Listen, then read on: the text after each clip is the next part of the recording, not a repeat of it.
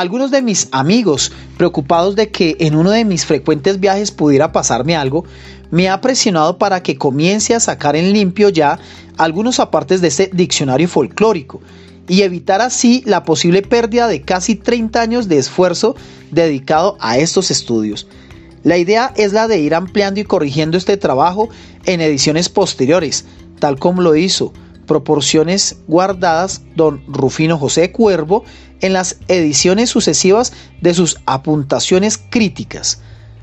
Las informaciones que figuran acá son fruto de pacientes y largas investigaciones a todo nivel, en bibliotecas y archivos públicos y privados o directamente en el terreno, acopiando datos o en entrevistas y conversaciones, e inclusive en correspondencia con literatos, folcloristas e historiadores, que pensé que podían tener datos de interés sobre una u otra materia.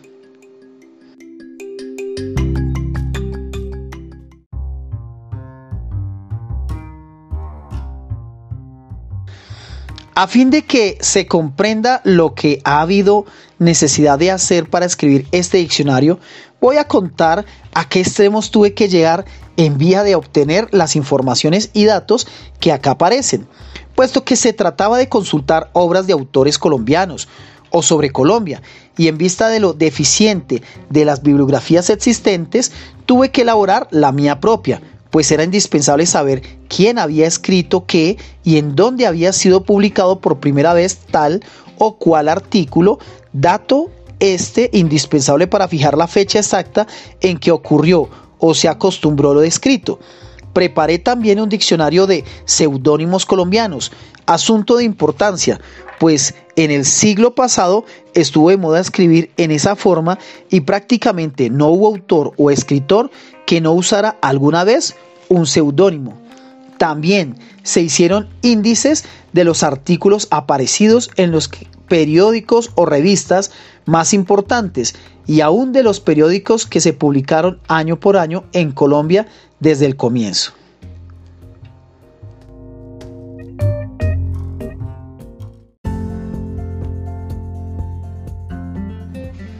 Cualquiera se sentiría inclinado a creer que con tamaño arsenal de datos ya estaría uno listo para poder trabajar sin tropiezos, pero la realidad se encargaba de demostrar lo contrario. Las dificultades apenas comenzaban.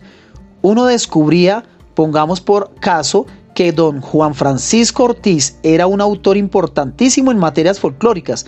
Entonces se anotaban sus seudónimos STAM, Piquillo, el tío Santiago, WWW, Saint Amour, el sabanero JFO. Cierro paréntesis. Inclusive era conveniente fijarse en los años de su nacimiento y muerte, 1808-1875, en caso de duplicación de seudónimos. Se hacía luego una lista de periódicos y revistas en donde había colaborado y que en este caso fueron en Bogotá el mosaico, la ilustración, el museo literario, el rocío, el neón granadino, la guirnalda, el eco literario, el bien público, el día, el pasatiempo, la caridad, el conservador, la América, biblioteca de señoritas, la República, el álbum, revista de Bogotá, el hogar, el vergel colombiano, el correo de las aldeas, el chino de Bogotá, el catolicismo y el derecho, en Medellín el cóndor, el censor y la miscelánea, el rumor de Buga, la palestra de Monpós y el promotor de Barranquilla, etcétera, etcétera. Había necesidad de consultar también unos libritos y folletos curiosos del señor Ortiz, como la colección de artículos publicada en Lima en 1874 o sus poesías eróticas aparecidas en 1832 en Cartagena, o el Alto de Iraca o retosos democráticos que vieron la luz en Bogotá en 1871, etcétera, etcétera. Pues no se sabía en cuál de todos se hallaría el dato de interés que uno buscaba.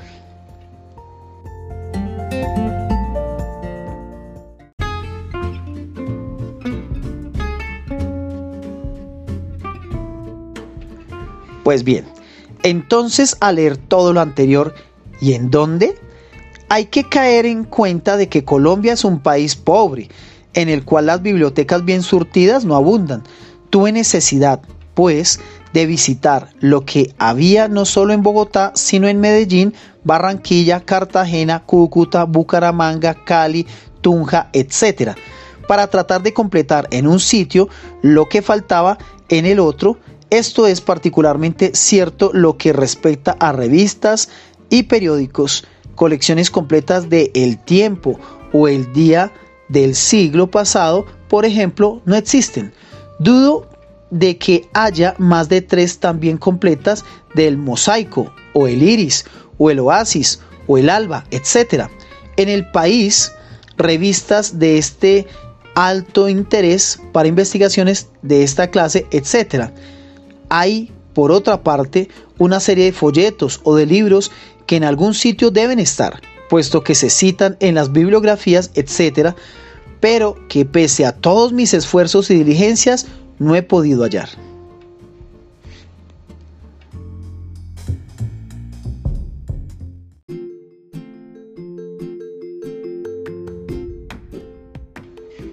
Conseguir un libro editado en Pasto, en la ciudad de Medellín, por ejemplo, es punto menos que imposible. Otras veces cuando da uno al fin con el número del periódico que desea consultar, encuentra que precisamente el sitio donde debe estar la información requerida se ha recortado o repelado y entonces queda uno rabiando y lleno de frustraciones. ¿Exageraciones? ¿Podría alguna persona decirme dónde se encuentra, por ejemplo, un noviazgo en el campo de don Fernando Villegas Armenia o las nociones de higiene de don P. A.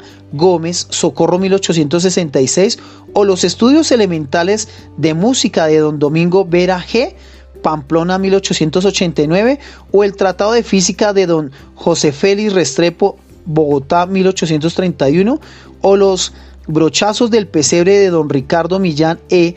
Bogotá 1884, o la memoria sobre el estado industrial y el progreso artístico de Pasto de don Luciano Herrera Popayán 1893 o la novela Las dos Julias Yarumal 1899 o la historia de una iguana de don Francisco Javier Balsameda Barranquilla 1876 o la autobiografía de un rico antioqueño 1898 o donde empieza y cómo acaba de don Luciano Rivera Garrido Palmira 1888 o pasando al campo internacional de los aromas y medicamentos de las Indias Amberes 1593 o el Tratado de Medicina y Modelo de Curar de Pedro Fernández de Valenzuela 1634 o las aventuras de un creol de Walter Arandel Londres 1838 o las aventuras de una expedición a Colombia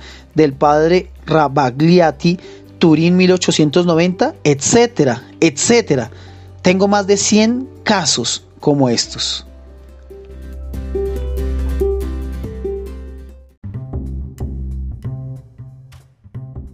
En fin, suponiendo por último, que todos los anteriores problemas se solucionen satisfactoriamente y esté uno en posición de gran variedad de datos interesantes y originales, ¿cómo puede utilizarlos para obtener una narración amena y legible?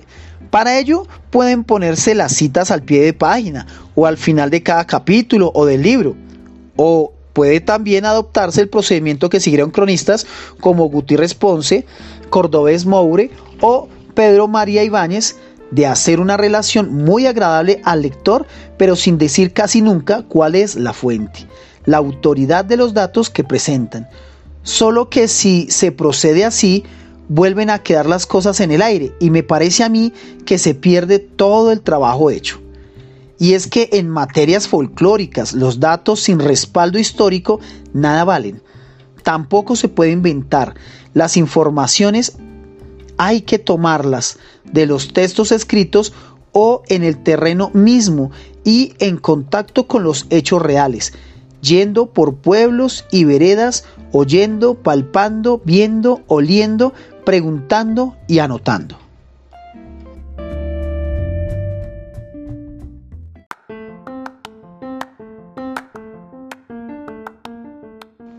A ciencia y conciencia, pues, tosudamente opté por anotar dentro del texto mismo de este trabajo páginas y fechas y nombres y números, que pierde la narración en amenidad, ¿de acuerdo?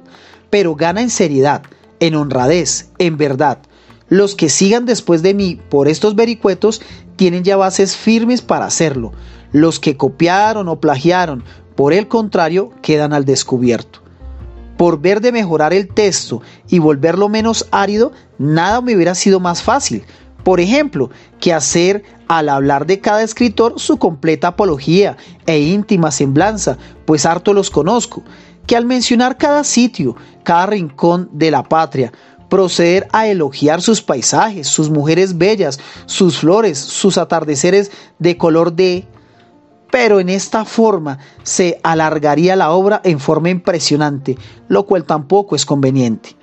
Ahora bien, no crea el lector que a pesar de tanto dato y de tanto estudio, me lanzo a esta aventura de publicar algo sin cierta trepidación y sin algún temor, porque nadie y yo más que todo el mundo está libre de que lo rectifiquen, aclaren o adicionen y es que en estas materias cualquier persona, así lleve solo dos días de estudio, puede hallar el dato que yo, con años en lo mismo, no he tenido la suerte de encontrar, y que por virtud de esta circunstancia se me derrumben teorías que se elaboraron con muchísimo tiempo y trabajo. Pero en fin, estos son los gajes del oficio y hay que resignarse a ellos.